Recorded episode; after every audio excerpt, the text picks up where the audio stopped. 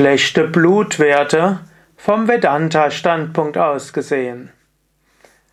Warst du vielleicht beim Arzt und hast dir Blut abnehmen lassen, hast eine Vorsorgeuntersuchung gemacht? Hast du, wartest du jetzt auf die Resultate? Hast du vielleicht Angst, dass die Blutfettwerte nicht so richtig sind oder anderes in deinem Blut nicht gut ist? Oder hast du vielleicht sogar die Nachricht bekommen und obgleich du Vegetarier, vielleicht sogar Veganer bist, sind trotzdem deine Blutfettwerte nicht so gut? Hast, weißt du jetzt nicht, was du tun sollst? Hast du Todesangst? Shankara gibt dir folgenden Ratschlag. Derjenige, der die Wahrheit des Absoluten erkannt hat, bleibt vom Daseinswandel unberührt. Derjenige, der noch an den äußeren Dingen haftet, der hat die Gottverwirklichung noch nicht erreicht. Shankara sagt dir also, hafte nicht daran. Blutfettwerte und alle Diagnosen des Körpers ist äußerer Daseinswandel, Bahyamukha, äußeres Gesicht. Darüber musst du dir keine Sorgen machen. Natürlich ist es gut, verantwortungsbewusst mit dem Körper umzugehen.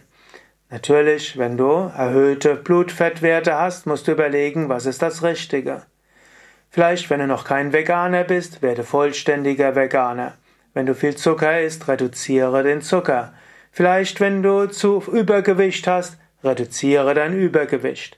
Das geht alles leichter, wenn du vedantischen Umgang hast mit deinem Körper und du weißt, ich bin nicht der Körper. Und du auch weißt, ich bin auch nicht die Wünsche und die Triebe und auch nicht der Appetit.